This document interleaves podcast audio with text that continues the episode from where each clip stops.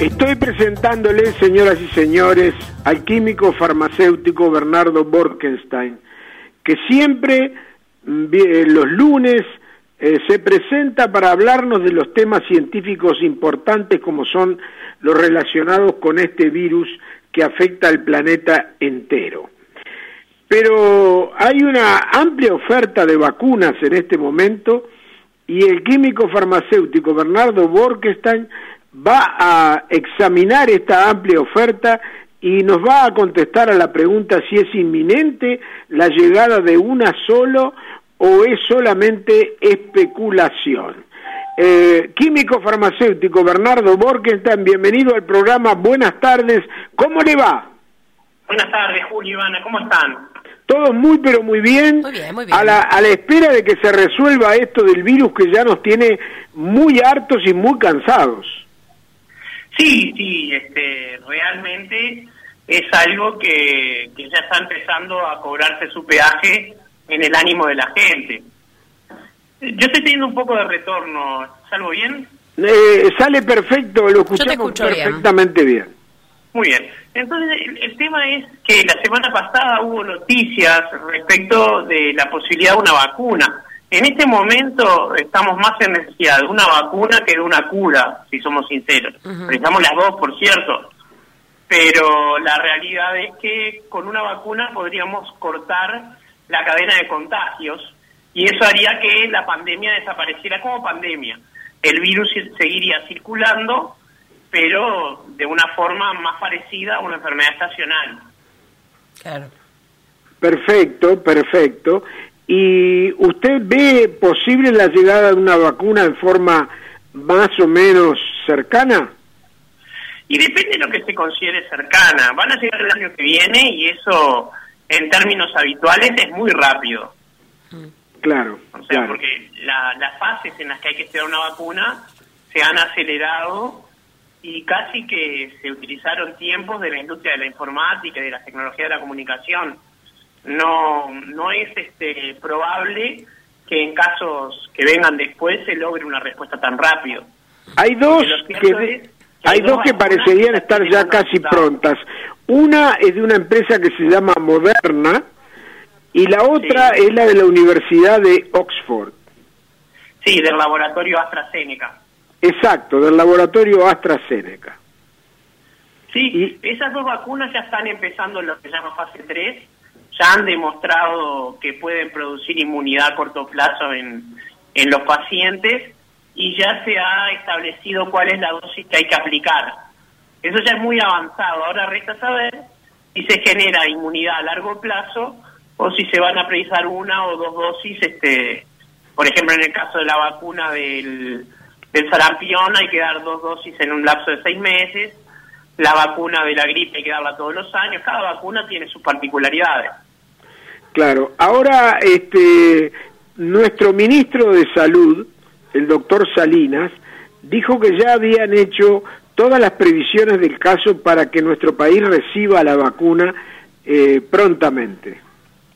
Sí, porque el, el, el tema a resolver, digamos, el, el cuarto punto es de naturaleza tecnológica y no científica, que es la capacidad de producir dosis a escala masiva y de que Estados Unidos no se las compre todas, por ejemplo, o que no se las compre todas China.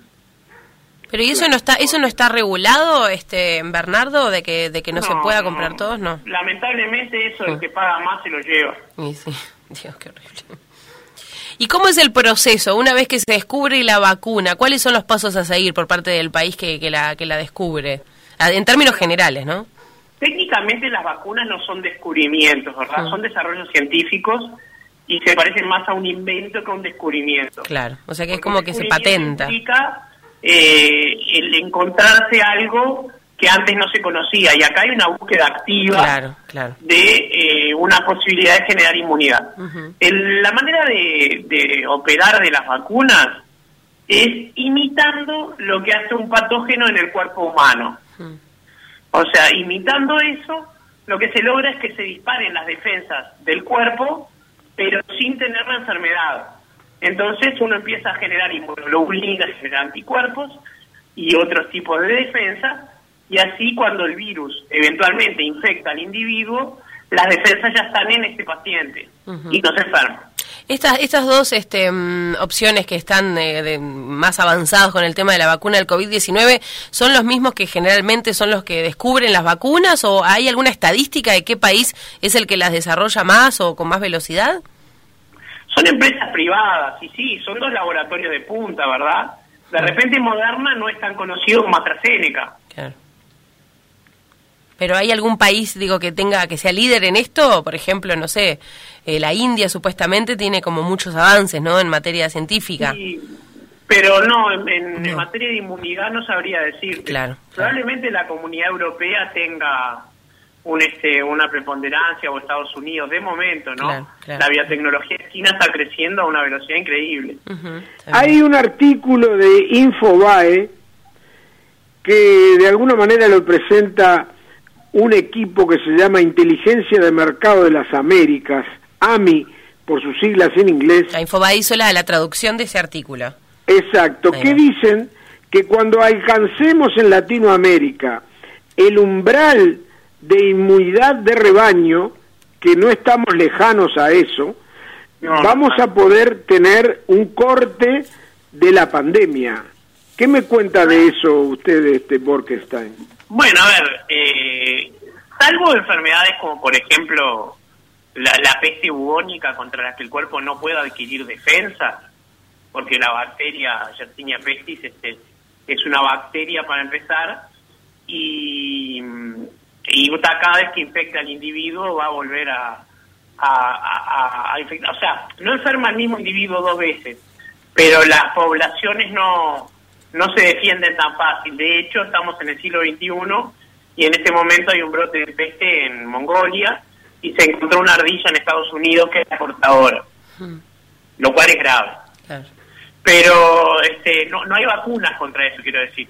Entonces esos brotes eh, corren en una población y a medida que muchos individuos eh, se han enfermado y han sobrevivido, esos eh, individuos ofician como de barrera para que los que tienen capacidad de portar la enfermedad no, no contagien a otros. El problema justo de la peste negra es una mala, es un muy mal ejemplo porque te contagia por, por una pulga que es parásita de las ratas, entonces no, hay contagio entre personas como, como contagio primario. Es más bien el tema, por ejemplo, de la gripe española del principio del siglo XX, que aparece un brote, crece, en determinado momento decrece y puede haber uno el año siguiente en un segundo empuje. Pero en este caso lo más probable, y se está discutiendo mucho, es que no haya tal segundo empuje y que para esa época sí haya una vacuna disponible. Claro. Eh, este artículo también dice que eh, en gran parte del continente americano el COVID-19 va a extinguirse antes de que exista una vacuna. Eh, ¿Compartís esta, esta, esta aseveración? El, el, SARS-CoV, el virus que produce el COVID-19, no se va a extinguir, va a quedar circulando. Va a extinguirse el brote epidémico y van a bajar muchísimo el número de casos. Hay que tener cuidado con lo que significa extinguir. Hay que hay que no creerse que el microbio va a desaparecer y listo. Simplemente va a, va a bajar esa posibilidad de generar brotes epidémicos que hay en este momento. Pero fijemos que en Uruguay ya está empezando a circular comunitariamente, de hecho ya está circulando eh, los brotes en las, en las, en las sociedades de salud, el brote en Rivera, en 33, esos, este, si bien fueron controlados, ya demuestran que la, geografía de, del contagio es cada vez más grande, con el excelente número de que no se han disparado los casos, estamos en cerca de 200.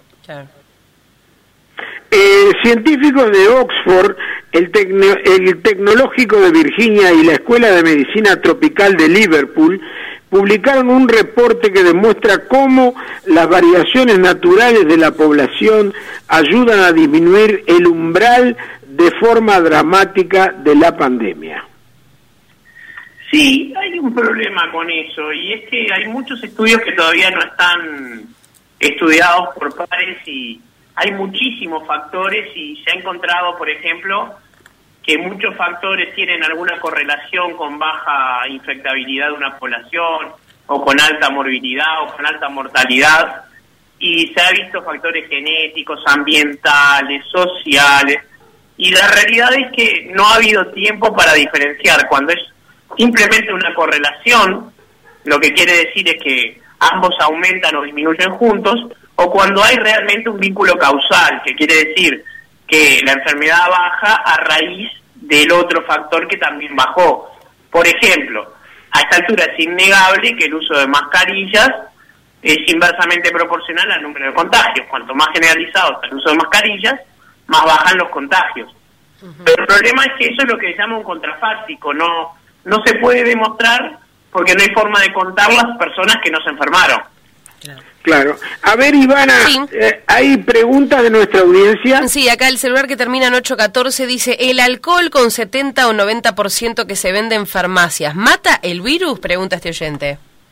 El con 70 sí, el con 90 tiene un problema y es que, eh, como habíamos dicho alguna vez, ese es el alcohol rectificado, 95, 91, eh, desnaturaliza las proteínas de la piel, entonces se generan como pequeñas este, reservorios donde el virus puede sobrevivir eh, y después este volver a, salir, o sea...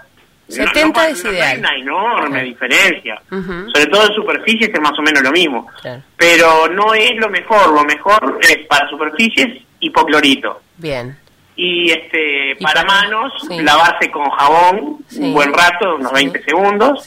Y después como segunda medida el alcohol en gel está perfecto. Ivana dice, parece ser que Bolivia se ha convertido en centro de experimentación para el COVID. Ahora autorizaron el dióxido de cloro para dar a los enfermos, dice Juan de Tala. Si es verdad, es un disparate y no creo que sea verdad. No cree que sea verdad, yo tampoco, ¿eh? Después preguntan por acá, la, bueno, por acá mandan un saludo, felicitaciones a Bernardo, dice este oyente, Cristina, esta oyente quise decir. Y después por acá dice Eduardo, si China crea la vacuna debería venderla gratis a todos los países a los que le generó desempleo. Bueno, entregarla gratis, dice Bueno, eh, en un mundo justo sí. en el mundo real ¿Quién no va a suceder. a China, ¿no? Claro, sí, sí. bueno. Bernardo, yo quiero agradecerle porque estuvo excelente como siempre, nos pone al día con este tema que es un tema central en todos los países del mundo en este momento, porque si realmente había globalización, la provocó el virus como en ningún otro tema. Y vamos a recordarles que Bernardo Borkesten está ofreciendo un taller de filosofía contemporánea llamada Pensamiento Complejo. Y en este segundo semestre el temario es el pensamiento complejo como herramienta, el nacimiento de la tragedia con Nietzsche, la dinámica del amo y el esclavo con Hegel, la belleza con Humberto Eco, el bien con Aristóteles y Kant, y la existencia de Dios con Descartes, Leibniz y Borges. Los interesados se pueden informar o inscribirse eh, entrando en el sitio borki con K y, e Y arroba montevideo.com.uy o llamar al 093 973 703. Bernardo en químico farmacéutico, muchas gracias por todo lo que nos ha transmitido en esta columna. Bueno, muchas gracias a ustedes y hasta el lunes. Hasta el lunes.